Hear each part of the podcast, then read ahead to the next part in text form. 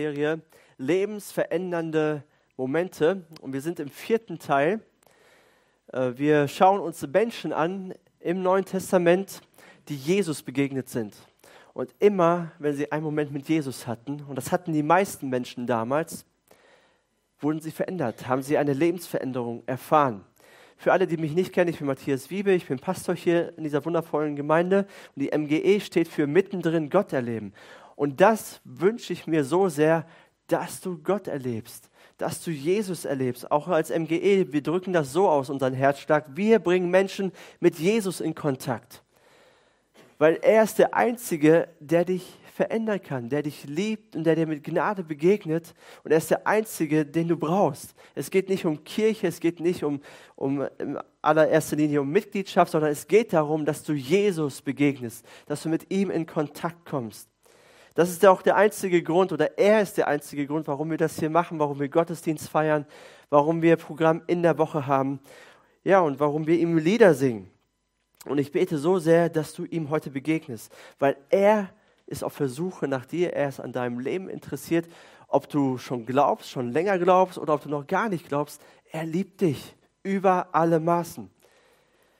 Und viele Menschen hatten damals wirklich nur einen kurzen Moment, ein Gespräch, kurzes Gespräch mit ihm, keine Stunde, kein, nicht viele Tage, aber Jesus hat etwas in ihrem Leben berührt und auf einmal hat sich etwas geändert in ihrem Denken, an ihrer Gesundheit. Es hat sich was geändert. Wir haben uns im, am ersten Sonntag haben wir uns Johannes den Täufer angeschaut. Und Johannes der Täufer ist der Cousin von Jesus. Mit dem hat Jesus wahrscheinlich als Kind gespielt, Zeit zusammen verbracht. Doch dann kommt sein lebensverändernder Moment, als er im Jordan steht und tauft und Jesus auf ihn zukommt. Was sagt Johannes da? Er sagt, sieh her, das ist das Lamm Gottes, das die Sünden der Welt trägt. Auf einmal hat er einen ganz anderen Blick auf Jesus. Auf einmal hat er eine ganz andere Perspektive. Jesus ist nicht mehr sein Cousin, sondern er ist sein Gott. Dann haben wir uns die Ehebrecherin angeschaut in Johannes Kapitel 8. Und dort sehen wir, dass Jesus uns Menschen immer erst mit Gnade begegnet. Er sagt zu ihr, ich verurteile dich nicht, egal was du getan hast, ich verurteile dich nicht, ich werfe keinen Stein. Aber bei Jesus gehört die Wahrheit auch dazu. Und dann sagt er ihr, geh hin und sündige nicht mehr. Gnade und Wahrheit sind zusammen, aber erst kommt die Gnade. Jesus begegnet uns immer erst mit Gnade, bevor er uns verändert. Letzte Woche habe ich über Nathanael gesprochen. Und Nathanael war eine interessante Persönlichkeit. Er, er war ein bisschen skeptisch. Er glaubte dem Ganzen nicht. Er hat gesagt, was kann Gutes aus Nazareth kommen? Was soll da Gutes herkommen? Wer, kann da tatsächlich jemand herkommen, der die Antworten auf die großen Fragen des Lebens hat? Und auf einmal begegnet er Jesus in einem Moment und auf einmal sagt er, du bist der Sohn Gottes. Du bist der Messias, der kommen soll. Und ich folge dir nach. Ein Moment mit ihm. Und das finde ich so gut. Und all diesen Menschen sind in ihrem Leben auf der Suche und sehen sich nach mehr. Aber ich möchte dir sagen, dass Gott noch viel, viel mehr auf der Suche ist nach dir. Er, er ist auf der Suche nach dir. Er liebt dich und er will dich finden. Und das erinnert mich an eine Geschichte, die ich gelesen habe. Ähm, und zwar ruft ein Mann, das ist eine fiktive Geschichte, ein Mann ruft einen kleinen Jungen an. Und der, der kleine Junge geht ans äh, Telefon und flüstert, ja, hallo? Der Mann sagt, ja, hallo, kann ich mit deiner Mama sprechen? Nein, die ist nicht da, die ist nicht zu sprechen, sagt der Junge. Sagt der Mann, ja, kann ich mit deinem Papa sprechen? Ja, der ist auch nicht da. Okay, okay, wer ist denn überhaupt da bei dir? Ja, äh, die Polizei ist da bei uns. Okay, ja, kann ich mit deinem, kann ich mit dem Polizisten sprechen? Nee, geht auch nicht. Okay, wer ist denn noch da? Ja, ein Feuerwehrmann ist noch da. Ja, kann ich mit dem Feuerwehrmann sprechen? Nein, geht auch nicht. Ja, aber Junge, was machen die denn alle bei dir? Was suchen die denn bei dir? Die suchen mich. Und oft, oft denke ich, das ist unsere Beziehung zwischen uns und Gott. Wir versuchen so weit wie möglich von Gott wegzugehen oder versuchen uns zu verstecken von ihm, irgendwie aus der Sichtweite zu kommen. Und Gott, der setzt Himmel und Erde in Bewegung, um dich zu finden. Er ruft die Polizei, die Feuerwehr und alles, was möglich ist, um dich zu finden. Gott sucht dich viel mehr, als du ihn sucht, suchst. Und Gott begegnet jedem Menschen auf eine individuelle Art. Nicht nach Schema F, nicht nach irgendeinem Ablauf, das er einstudiert hat, sondern jedem so, wie es braucht. Und deswegen schauen wir uns verschiedene Persönlichkeiten an, weil Jesus immer anders handelt, aber immer lebensverändernd. Und heute möchte ich mit euch die Geschichte vom reichen Jüngling anschauen. So kennen wir die Geschichte oder vom reichen jungen Mann. Und Jesus hat mit diesem reichen jungen Mann wirklich nur einen ganz kurzen Moment. Vielleicht fünf Minuten, mehr nicht. Ein kurzes Gespräch mit ihm. Aber diese Begegnung verrät uns so viel, wie Jesus sich eine Beziehung mit uns Menschen vorstellt. Was er sich wünscht und wie, wie, ja, wie Gott uns Menschen sieht und wie wir Gott sehen sollten. Und ich möchte die Geschichte aus Markus vorlesen. Diese Geschichte finden wir in drei Evangelien, im Matthäus-Evangelium, im Lukas-Evangelium, aber auch im Markus. Und ich möchte und die Geschichte finden wir in Kapitel 10 ab Vers 17.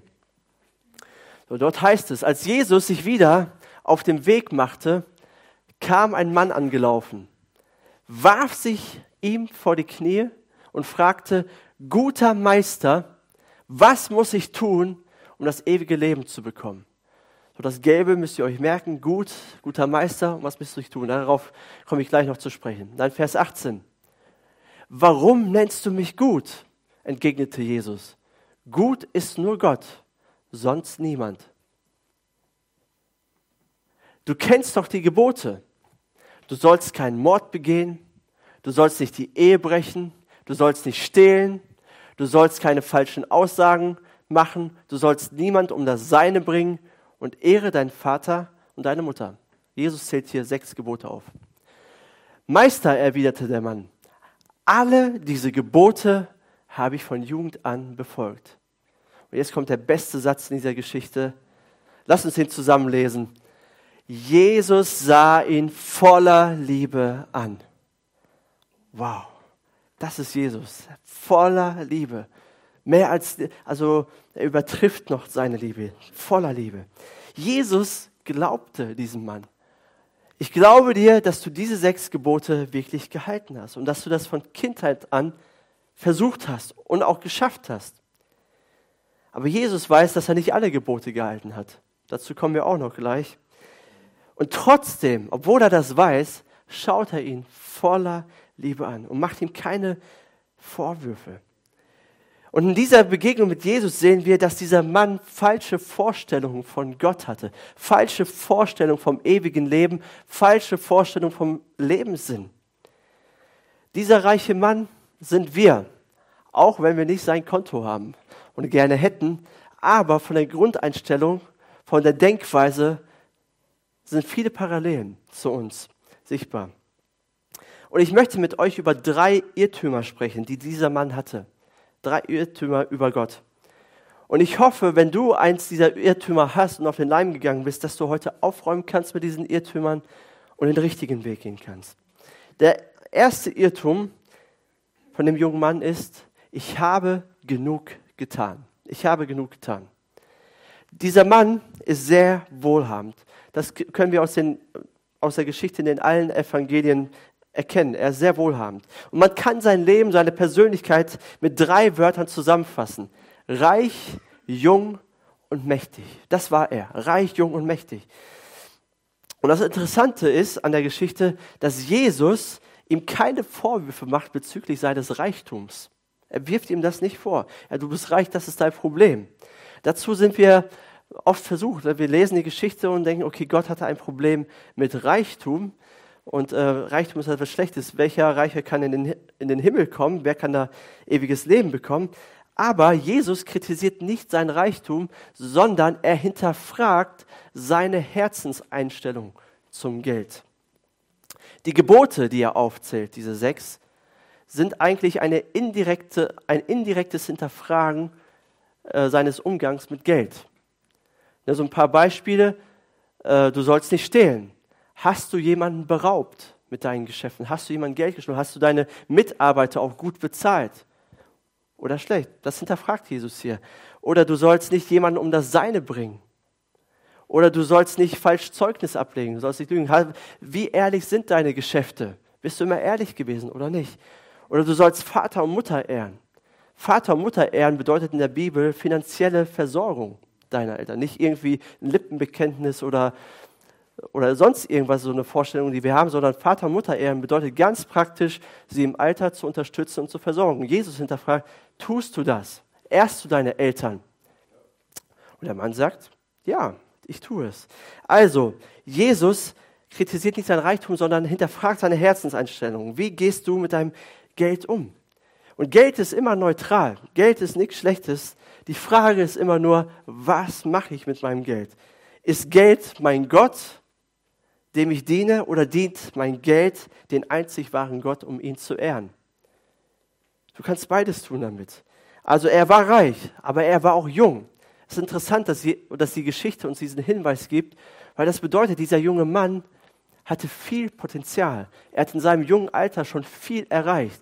Er war wer? Er hatte, er hatte richtig was auf dem Kasten.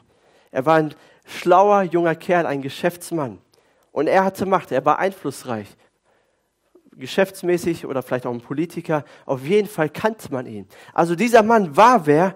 Und obwohl er es so weit gebracht hatte und obwohl er so, so populär war, war er demütig.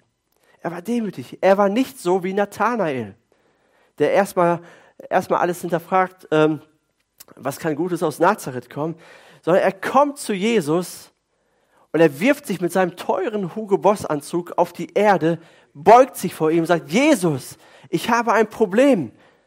Wie bekomme ich ewiges Leben? Er ist sich nicht zu schade dazu. Er hatte wirklich diese lebenswichtige Frage und er kommt nicht nachts, wie so manch anderer in der Bibel, damit er überhaupt, damit er nicht gesehen wird, weil er einflussreich ist, sondern er kommt mitten am Tag und es ist ihm egal, ob er gesehen wird von den anderen und was die anderen denken, weil er hat eine Not.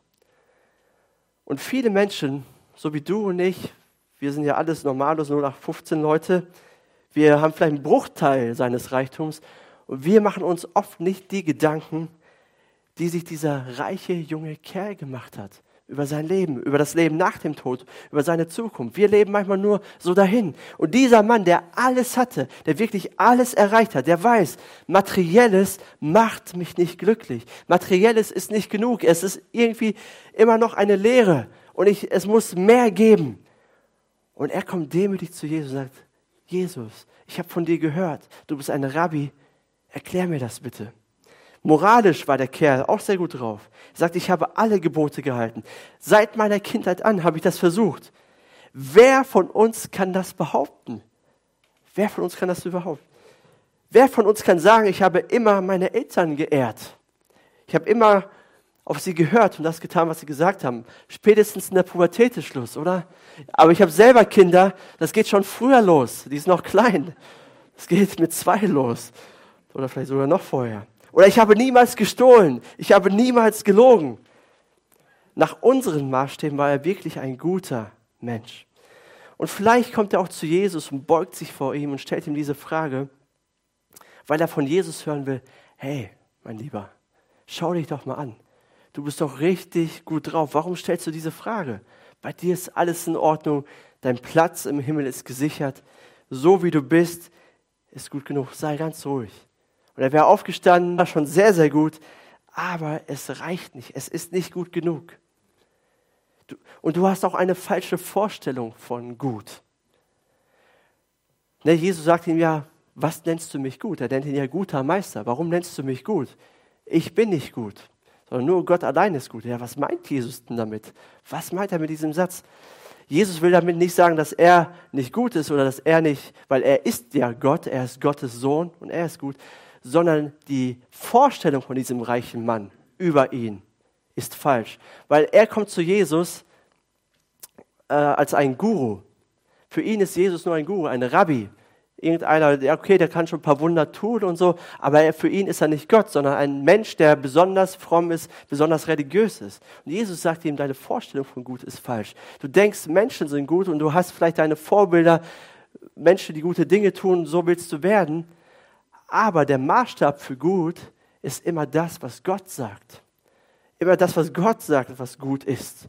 Du denkst besonders religiöse Leute, nur weil ich ein Rabbi bin, bin ich gut.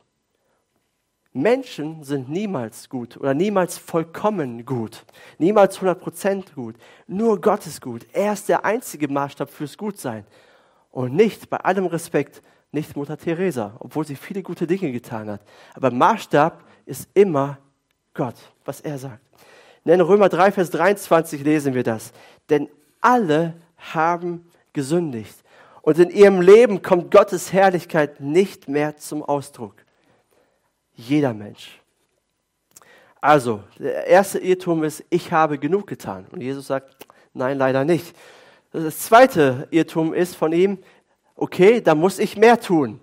Ich habe nicht genug getan, also die Schlussfolgerung ist, ich muss mehr tun. Und ich glaube, der Mann, der wusste tief im Inneren, dass er nicht genug getan hat. Dass es nicht genug war, weil sonst wäre er nicht zu Jesus gekommen. Sonst hätte er sich nicht so gedemütigt und wäre auf die Knie gefallen. Ansonsten wäre er zufrieden gewesen. Er wusste, ich bin weit weg vom ewigen Leben. Ich bin weit weg von Gott. Irgendetwas trennt mich von Gott.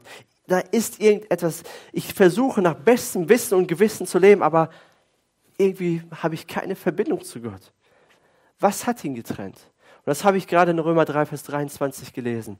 Die Bibel nicht gelebt. Und vielleicht geht es dir ähnlich. Verbindung zu Gott ist aber nicht so da. Da ist keine Gemeinschaft mit Gott, da ist kein Leben mit Gott, da ist keine Beziehung mit Gott. Und hier ist eine Mauer, die euch von Gott trennt. Wegen eurer Sünde verbirgt er sein Antlitz vor euch. Sagt die Bibel, wir sollen zu jeder Zeit freundlich sein. Oder? Für die Bibelkenner. Wir sollen immer freundlich sein. So, jetzt muss ich ehrlich sein und zugeben, ich kann mich an 100 Situationen erinnern oder vielleicht mehr letzte Woche und sogar gestern, wo ich nicht freundlich war. Das ist ein Problem, oder? Das ist ein Problem für mich. Also, wenn du nicht freundlich bist, ist das Zielverfehlung. Ist das nicht so, wie Gott sich das vorstellt? Du bist zwar ein guter Mensch, aber nicht zu 100 Prozent. Da fehlt etwas. Oder die Bibel sagt, Jesus sagt, wir sollen unsere Feinde lieben und sie segnen. Das heißt, all die Menschen, die dir nicht wohlgesonnen sind, die etwas gegen dich haben, die vielleicht auch deinen Ruf ruinieren wollen oder die dich kaputt machen wollen, sollst du lieben und du sollst für sie beten. Wow! Wenn du das nicht tust, ist das Zielverfehlung. Der Maßstab, den Gott ansetzt, ist ziemlich hoch. Oder wir sollen vergeben, wir sollen einander annehmen, wir sollen einander lieben. Lass uns nicht, also jeder von uns scheitert daran. Deswegen sagt die Bibel, alle haben gesündigt. Alle erreichen diesen Maßstab nicht. Also all die schlechten Dinge, die wir tun und all die guten Dinge, die wir nicht tun, das, das ist ein Problem, das trennt uns von Gott. Und jeder von uns spürt das. Wir spüren es, dass es etwas in uns wegt zu Gott. Und Jesus sagt diesem reichen Mann, dein Gut ist nicht gut genug. Es steht Schuld zwischen dir und Gott. Wegen unserer Sünden sind wir wie verdorrtes Laub, das zu Boden fällt und vom Wind weggeblasen wird. Keinem von uns geht das anders. Schon allein die Frage, jetzt kommen wir zum nächsten Wort, schon allein die Frage, was muss ich tun, zeigt sein Kernproblem. Das ist ein Problem. Jesus sagt ihm, du denkst, du musst etwas tun, dass Gott dich mag, dass du ewiges Leben bekommst. So wie du etwas tun musstest, um reich zu werden. Das ist das ganze Dilemma unserer Menschheitsgeschichte. Das ist das ganze Dilemma von Religion. Wir denken immer, wir müssen etwas tun, um die Erleuchtung zu bekommen, um in den Himmel zu kommen, um ewiges Leben zu bekommen, um Gott nah zu sein. Die Frage dahinter ist immer die Frage nach der Note, nach der Zensur. Jesus, welche Note brauche ich, um in den Himmel zu kommen? Als Schüler habe ich immer gesagt, eine 3 reicht doch, oder? Eine 3 ist doch gut, befriedigend, so in der Mitte, das müsste doch reichen. Wie oft muss ich in den Gottesdienst gehen? Wie oft muss ich in der Bibel lesen? Wie oft muss ich beten? Aber alle, die denken, dass man etwas tun muss, können tun, was sie wollen. Und es bleibt immer eine Leere, immer eine Unsicherheit, immer ein Zweifel zurück. Egal, was wir tun. Und als ich die Predigt so vorbereitet habe, habe ich an, an eine Begebenheit äh, gedacht. Vor vier, fünf Jahren war ich in, in der Türkei wir haben dort Gemeinden besucht mit einer Gruppe. Und dann hatten wir auch ein Treffen mit einem türkischen Professor an der Uni. Ich glaube, ich habe die Geschichte schon mal erzählt. Und wir wollten uns einfach mit ihm unterhalten, Dialog führen ähm, über, über den Islam, wie er den Islam sieht, äh, was der Islam ist, einfach von einem Professor mal hören, was, ste was steckt dahinter. Und das war wirklich ein gutes Gespräch. Und irgendwann kamen wir auch über die Vorstellung von Gnade zu sprechen. Es gibt Gnade im Islam, aber es ist eine andere Gnade. Das heißt, man bekehrt sich einmal, aber ab da, wenn man sich bekehrt hat, wenn man sich zu Allah gewandt hat, muss man ein perfektes Leben führen. Dann gibt es Regeln. Man muss jede Regel halten, damit man dem Paradies sehr nahe kommen kann oder reinkommt. Und dann haben wir ihn gefragt, ja, wie sieht es denn bei dir aus? Schaffst du es denn, alle Regeln zu halten? Kriegst du das alles umgesetzt? Wie, wie, wie ist so dein Punktekonto da? Und er hat gesagt, ja, ich muss ehrlich zugeben, ich schaffe schon sehr gut, aber ich bin nur bei 98 Prozent. 100 habe ich nicht geschafft oder schaffe ich nicht. Bei 98 Prozent ist schon sehr, sehr gut. Und ich glaube ihm das auch oder ich habe ihm das auch geglaubt. Weil man kann durch viel Disziplin und durch viel Fleiß und so kann man das vielleicht schaffen. Und da bleibt immer ein Rest, und er hat auch gesagt, es bleibt immer ein Restzweifel über, eine Unsicherheit. Und man, man ist auf einen guten Tag angewiesen von Allah. Und so, und das ist die ganze Geschichte von dem reichen jungen Mann. Was muss ich tun? Und das mit dem Tun ist ein Trugschluss und ein grundverkehrter Gedanke.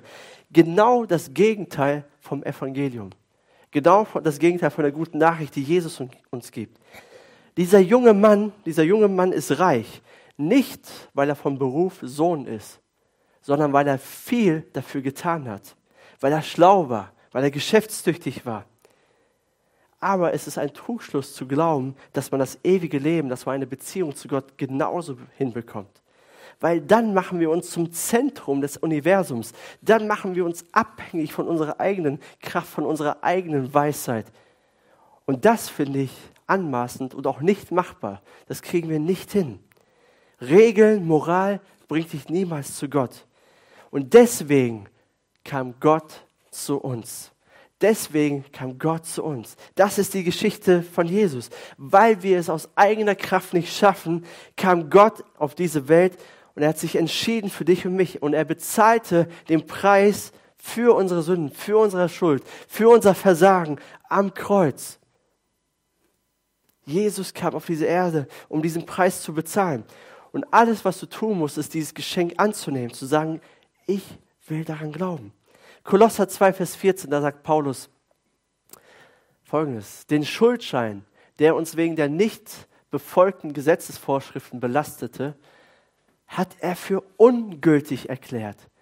Er hat ihn ans Kreuz genagelt und damit für immer beseitigt.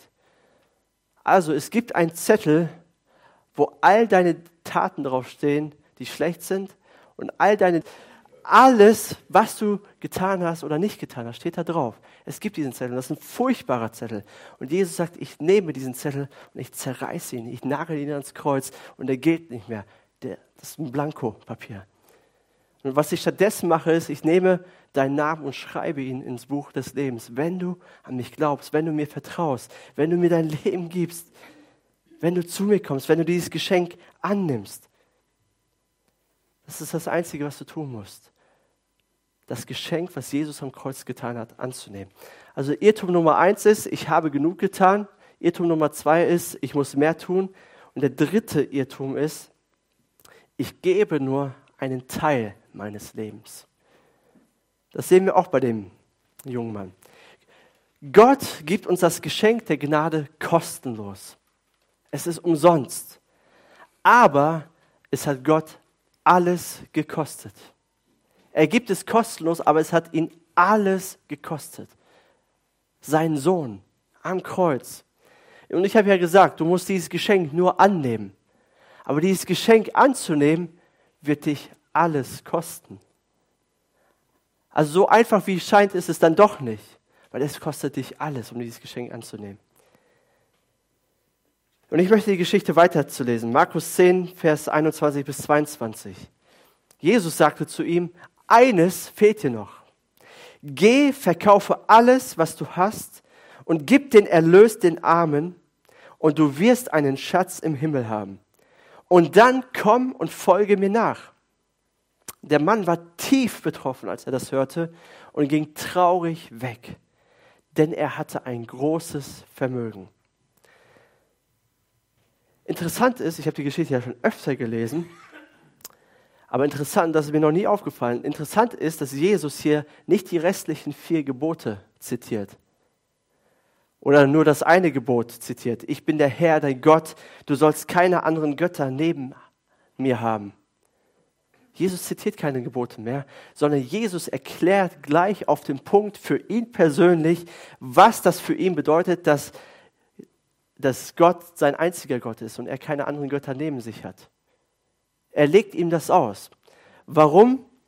Jesus geht es nie darum, dass wir die Gebote auswendig lernen, obwohl das vielleicht eine gute Sache ist, dass wir die zitieren können und dass wir ungefähr wissen, was da drin steht. Ihm geht es nie darum, dass wir, dass wir das zitieren können, sondern ihm geht es darum, dass wir das leben, dass wir das ganz praktisch in unserem Alltag, in allen Lebensbereichen leben. Es geht ihm um unser Herz. In unserem Land gibt es eine falsche Vorstellung von Christsein. Land auf, Land ab. Christsein ist Sonntagmorgen hier in der MGE von 10.30 Uhr bis 12 Uhr. Und meinen restlichen Alltag lebe ich so, wie ich es mir vorstelle. Gott hat damit schon genug bekommen. Ich spreche meine Gebete, ich singe meine Lieder. Aber das ist ein Irrglaube. Gott will dein ganzes Leben. Und der junge Mann, der sagt eigentlich, Gott, ich bin bereit, alles für dich zu tun. Ich bin bereit, alles hinzugeben. Aber mein Geld bleibt bei mir. Mein, mein Geld gehört mir. Damit habe ich Pläne.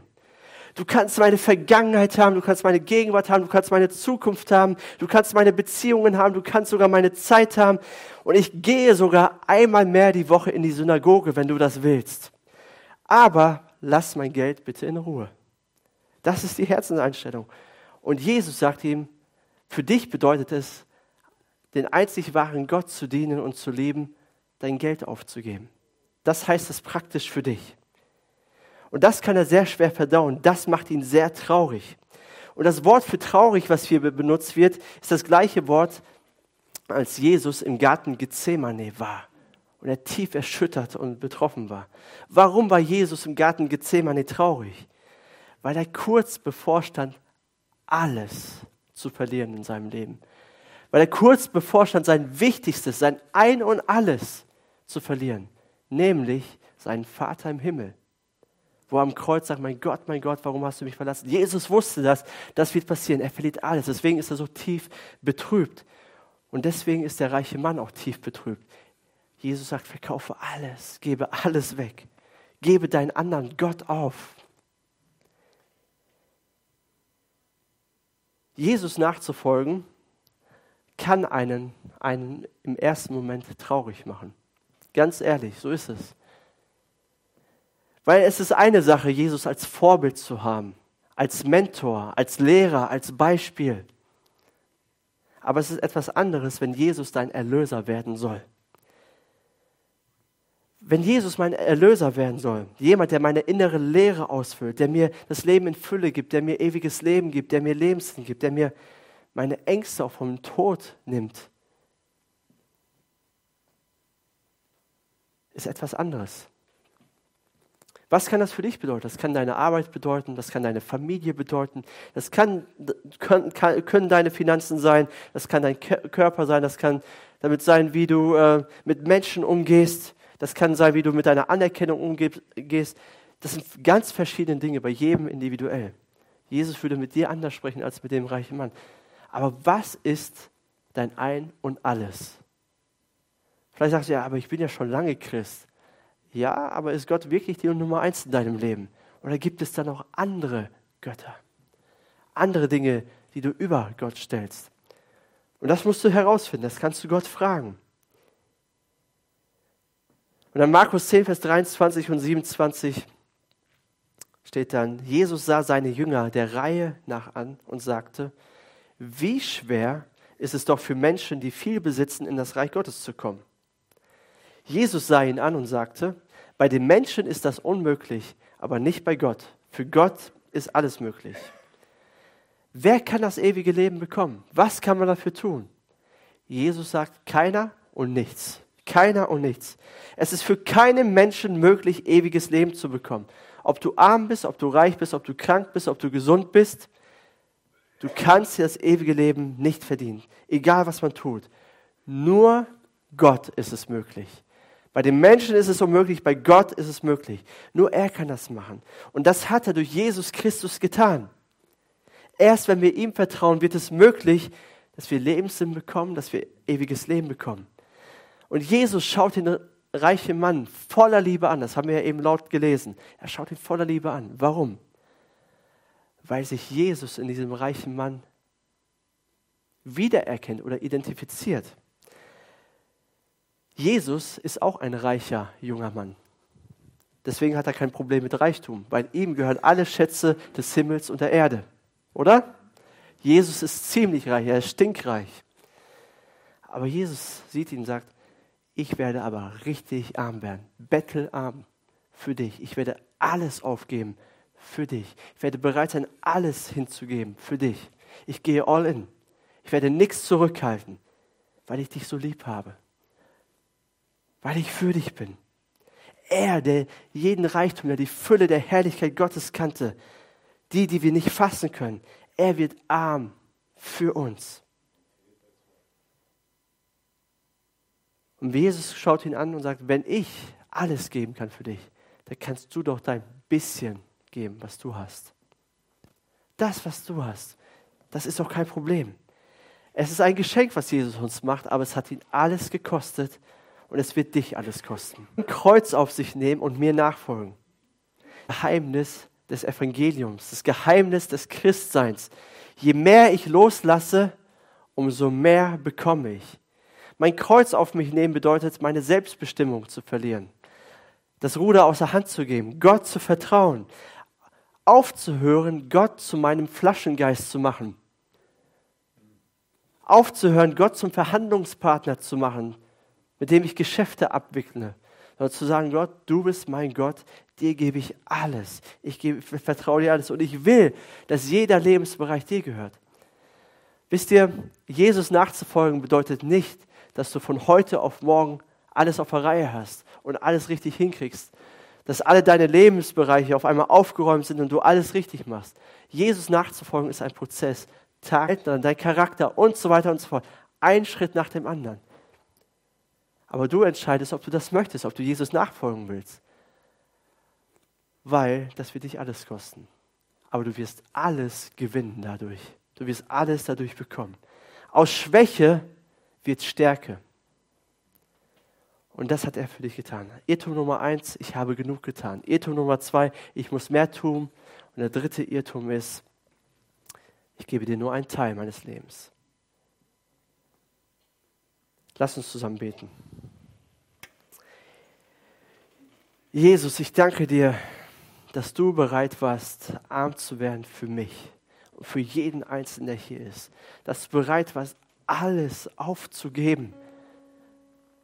Deine Herrlichkeit zu verlassen, deinen Palast zu verlassen, deine Reichtümer zu verlassen, um mir zu begegnen, um mich zu finden, um jeden Einzelnen hier zu finden. Und ich möchte gleich als erstes fragen, folgst du Jesus schon nach oder noch nicht? Hast du eine bewusste persönliche Entscheidung für ihn getroffen? Wenn nicht, dann möchte ich dir heute die Möglichkeit geben, das zu tun.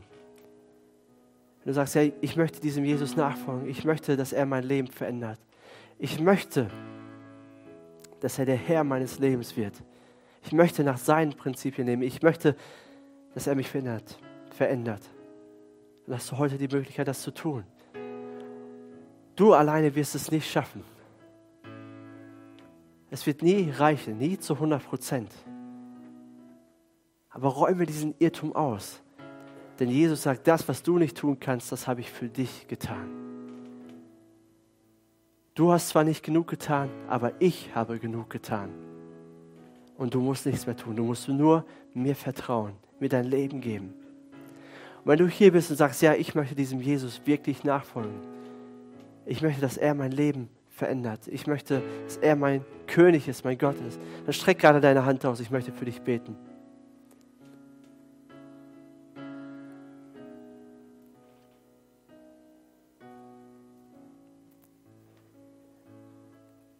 Und für alle anderen, du bist vielleicht schon jahrelang Christ, gehst schon ewig in Gottesdienste, hast schon tausend Predigten gehört.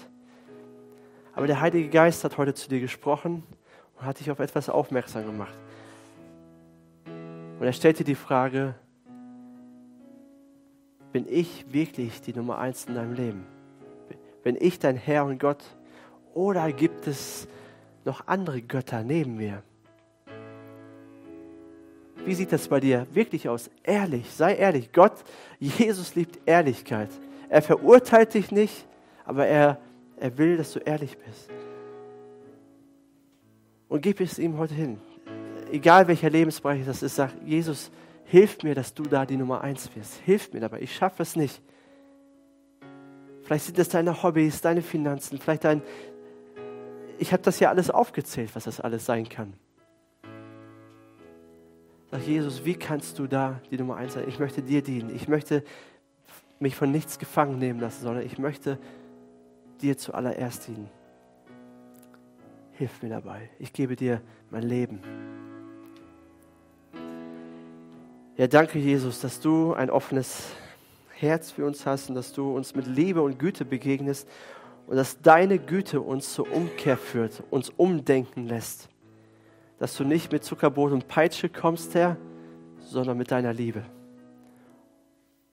Und uns zurechtbringst, Schritt für Schritt.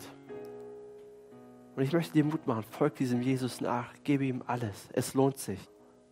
Amen.